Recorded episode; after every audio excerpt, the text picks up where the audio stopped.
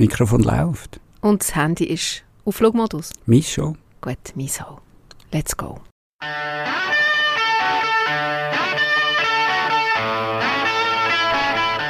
Willkommen zu dieser zweiten Folge von 1776, dem Amerika-Podcast mit dem Peter Hossli. Und der Nicoletta Cimino. 1776 könnt ihr sagen, ist ein, ein komischer Titel für einen Podcast, aber eigentlich wieder auch nicht, weil 1776 ist eine Jahreszahl, und zwar eine sehr wichtige Jahreszahl für die USA.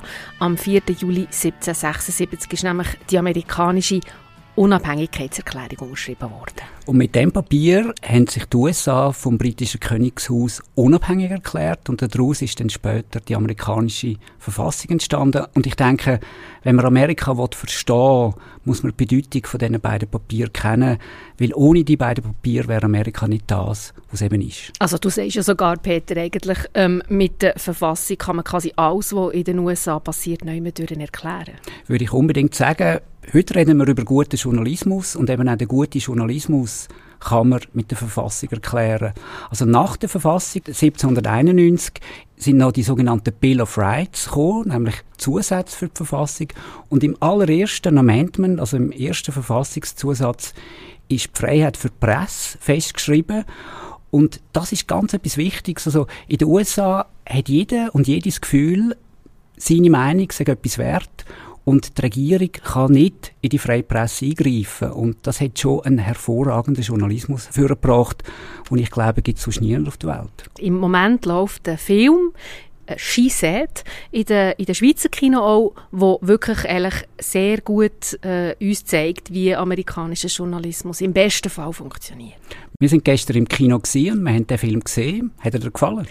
Mir hat er sehr gut gefallen, eben gerade, weil er eigentlich aus meiner Sicht, ich weiß nicht, wie du das findest, aber ich habe gefunden, das ist sehr realistisch äh, nachzeichnen, wie man muss vorgehen. Äh, und vielleicht noch zum sagen, She Said, das ist ja eigentlich ein Kinofilm, der von einem Buch basiert, von zwei New York Times Journalistinnen, die eben quasi die Hauptfiguren sind in diesem Film. Und das Buch wiederum ist eine brillante Recherche, die von ein paar Jahren Schlagzeilen gemacht hat. Mir hat der Film auch sehr mhm. gut gefallen. Was mir gefallen hat, ist, dass er eben zeigt, dass man sehr unvoreingenommen an die Themen geht. Und zwar zeigt der Film und das Buch, wie die beiden New York Times Journalistinnen Jodie Cantor und Megan Towie in einem Gerücht nachgegangen sind. Das Gerücht war, dass der Harvey Weinstein, bekannter Filmproduzent in Hollywood, ein grosses Problem hat mit Frauen. Dass er Frauen nicht nur belästigen, sondern dass er seine Macht missbrauchen, um die Frauen zu unterdrücken und letztendlich auch sexuelle Gewalt anwendet an diesen Frauen. Und das haben Jodie Cantor und Megan Towie recherchieren. Vor fünf Jahren ist die Recherche rausgekommen und man kann sagen, mit dem Hashtag MeToo ist das dann wie das Ganze abgebildet worden, wo wirklich äh, zu, zuerst eben Filmschauspielerinnen und dann andere Frauen im Showbiz und dann aber auch ganz, ganz normale Frauen quasi unter dem Hashtag MeToo haben davon erzählt, vor allem in den sozialen Medien, was für sexuelle Übergriffe sie erlebt haben. Jetzt sind ja sexuelle Übergriffe von mächtigen Männern nicht etwas Neues. Es ist mm. auch nicht mhm. neu, dass Hollywood sich mit dem befasst. Ich denke an Filme wie Selma und Louise oder The Accused. Mm. Was mich aber wundernimmt, ist denn der Hashtag, wo 2017 weltweit für Furore gesorgt hat und heute noch für Furore sorgt, ist der wirklich neu gewesen?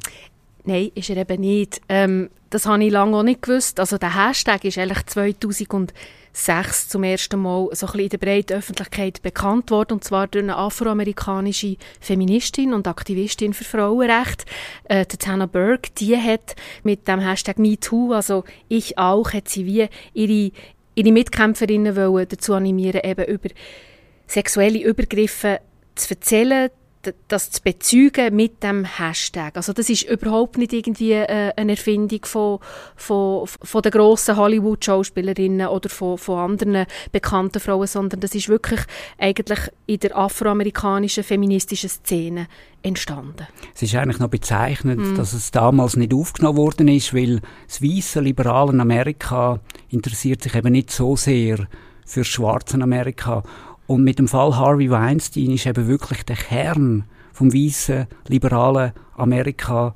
betroffen. Also der Harvey Weinstein ist zum einen ein sehr erfolgreicher Filmproduzent gewesen. Er hat 20 Mal ist, sind seine Filme als bester Film für einen Oscar nominiert gewesen. Also Pulp Fiction. Shakespeare in Love. Zum Beispiel, oder? Das sind mhm. ähm, sehr bekannte Filme gewesen. Aber er ist eben auch so ein bisschen ähm, das Herz vom liberalen Amerika. Er hat sehr viele demokratische Politikerinnen und Politiker finanziert. Clintons, oder? Clintons, mhm. ganz bekannt. Und eigentlich erst, wo es um, um sich selber gegangen sind, dann, dann hat man hergeschaut. Dann hat New York Times das aufdeckt und dann ist, ist es zu einer weltweiten Bewegung geworden das Ganze ist ja eigentlich aufgrund von Gerüchten eben, haben die angefangen recherchieren. Und ich finde, der Film wie auch das Buch zeigt eigentlich sehr gut, wie sie sie vorgegangen, oder? Also das hat mir noch imponiert. Die haben zum Teil, sind die sogar in andere Länder gereist, haben an die Türen geläutet, um ehemalige Mitarbeiter, also das muss man vielleicht auch noch sagen, oder? Es waren ja nicht nur Schauspielerinnen, die von Harvey Weinstein sind, belästigt oder missbraucht oder sogar vergewaltigt wurden, sondern eben junge Assistentinnen, zum Beispiel Sekretärinnen oder wie auch immer, die eine Karriere starten die wirklich ähm, seine Opfer sind. Und dann sieht man im Film, wie die arbeiten, oder? wie die wirklich an die Türen gehen, läuten, wie die Leute plötzlich konfrontieren, die seit 20 Jahren sich nicht mit dem befassen weil sie wie mit dem eigentlich abgeschlossen hatten. Ja, und was die beiden Journalistinnen von der New York Times eben auch gemacht haben, die haben sich nicht auf einen Einzelfall konzentrieren. Mm. Das ist etwas, was man oft im hiesigen Journalismus sieht, dass man einen Fall nimmt, mit den publizieren und dann ist es wieder vorbei.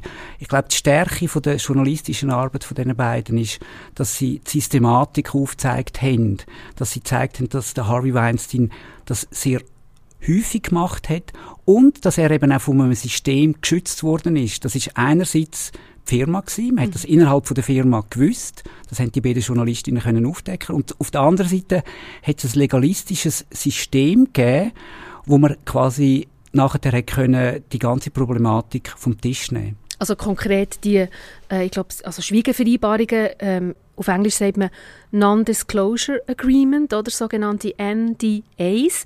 Das bedeutet eigentlich, dass eine Frau sagt, das ist mir passiert. Ähm, die Gegenseite sagt, ja, es tut mir wahnsinnig leid, können wir es irgendwie unter den Teppich kehren, gibt dir so und so viel Geld, dafür darfst du nie mehr darüber reden. Und das ist ein ganzes System gewesen, das so hat funktioniert. Also hat Dutzende Frauen gehabt, die so NDAs haben unterzeichnet, die nie mehr, oder wir haben sogar im Film gesehen, die haben sogar müssen ihre Tagebücher abgeben.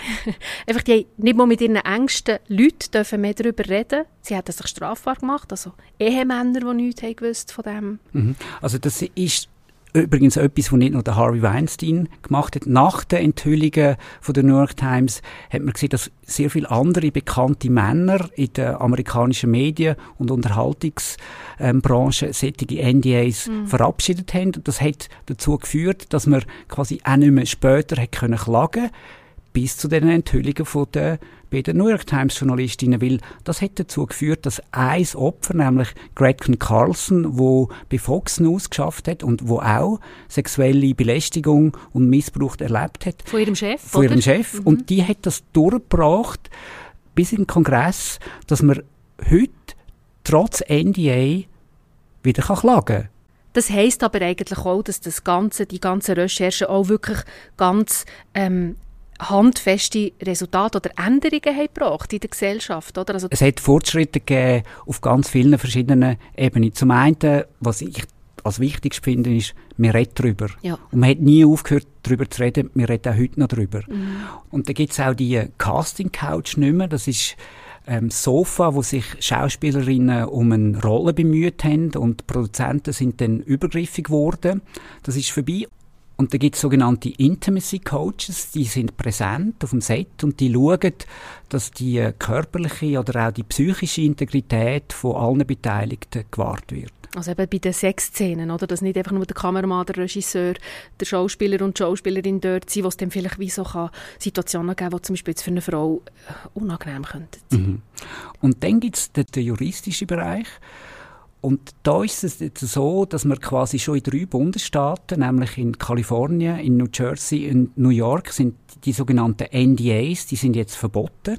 Und der Kongress, der Senat und das Repräsentantenhaus haben jetzt das Gesetz verabschiedet, dass die quasi landesweit verboten werden sein. Und dann ist es also so, dass eigentlich sättige systematische Schweigegerüste quasi eigentlich gar nicht möglich wären, oder? Was ich schon noch interessant finde, mm Jetzt gibt es ja ein paar so Journalistenfilme. Also ich denke an All the President's Man über Nixon-Affäre, Watergate.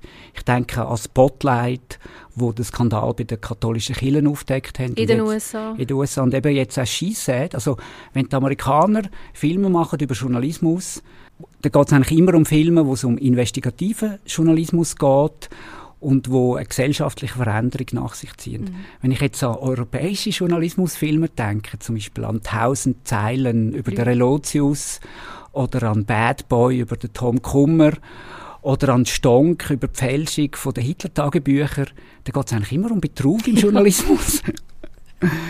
mhm, stimmt, das habe ich mir ehrlich so noch gar nicht überlegt. Und was meinst du, warum ist das so? Ich glaube, das hat mit dem ähm, First Amendment zu tun, in der amerikanischen Verfassung, wo eben Freiheit von der Presse festgeschrieben ist. Und die Freiheit von der Presse, das ist eben auch eine Verantwortung.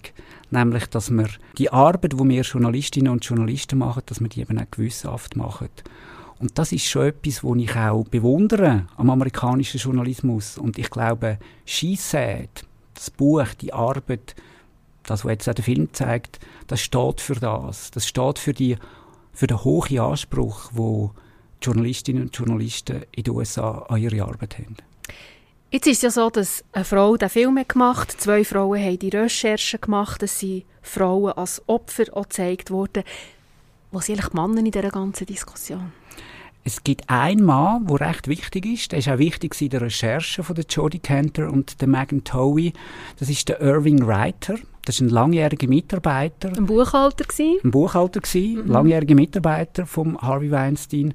Und er hat dann bei den Journalistinnen ein Papier gegeben, wo man hat die Systematik gesehen, wo der Harvey Weinstein quasi den Missbrauch gemacht hat. Und das ist auch jetzt noch wichtig. Mhm. Also er, er hat es ja noch raffiniert gemacht, oder? Er hat das Handy aufgetan, das sieht man auch im Film, es wird auch im Buch beschrieben, mit dem Dokument, tut es extra offen lassen, geht auf das WC und sagt dann der Journalistin, mach damit, was du willst und sie kann Screenshots machen, oder? Was hat er dann gemacht? Warum ist das so wichtig, schlussendlich? Also der Irwin Reiter hat eigentlich mit der Zusammenarbeit mit diesen beiden Journalistinnen hat er quasi ähm, die Systematik können belegen. Also sie haben die Systematik können belegen und ich denke, das ist in einer journalistischen Arbeit sehr wichtig, eben, dass es nicht ein Einzelfall ist. Und er ist eben auch heute sehr wichtig und zwar hat er ein, gerade unlängst ein Essay geschrieben und in dem Essay geht es um ähm, auch wieder den Harvey Weinstein, weil er ist ja wieder vor Gericht. Ja. Und zwar in, in, in Kalifornien. Und Verteidigung von Harvey Weinstein sagt jetzt, die Frauen, sagen Täterinnen, die also haben Victim Blaming. Victim ja. Blaming, mhm. genau. Und zwar haben die Täter sagen ganz bewusst mit dem Harvey Weinstein ins Bett, um eine bessere Rollen überzukommen. Und der Irving Reiter hat jetzt ein Essay geschrieben und tut die Anwälte angreifen, das ginge gar nicht. Und vor allem sagt er, solange die Männer wegschauen, verändert sich nichts. Die Männer müssen herstehen und die anderen Männer stoppen. Wenn wir Männer sehen, dass ein Missbrauch stattfindet, eine Belästigung, dann müssen wir herstehen und aufstehen. Und letztendlich ist das das, was er gemacht hat. Und ich denke, ohne die Männer, die herstehen, ändert sich nichts. Und vielleicht auch Männer, die von sich auch sagen, was sie für Übergriffe haben erlebt. Oder? Bis jetzt ist es ja vor allem ein, ein, äh, eine Bewegung von, von, Frauen, aber es ist ja auch so, dass Männer Machtmissbrauch erleben äh, von Vorgesetzten. Das muss nicht unbedingt sexueller Natur sein, aber Machtmissbrauch oder eben auch Anzüglichkeiten, das gibt es ja auch. Und ich glaube, da wartet eigentlich noch recht eine grosse Aufgabe auf die ganze Gesellschaft, dass man das eben auf alle ausweitet. Das wäre es von dieser zweiten Folge vom Amerika-Podcast 1776 mit uns zwei. Das nächste Mal tun wir uns ein bisschen zoffen. Das nächste Mal reden wir nämlich über Harry und die Meghan und was das eigentlich mit der alten Welt und der neuen Welt zu tun hat. Über die Amerikaner, die sich zum Glück von Großbritannien abgewendet haben. ich freue mich auf das. Vielleicht noch, eben, wenn ihr jetzt diesen Podcast habt und findet, der ist gut, tut es doch weiterempfehlen. Sagt es euren Kollegen, euren Freundinnen. Man findet uns eigentlich auf allen äh, gängigen Plattformen, oder? Spotify. Apple Podcast. YouTube. Tschüss. Tschüss.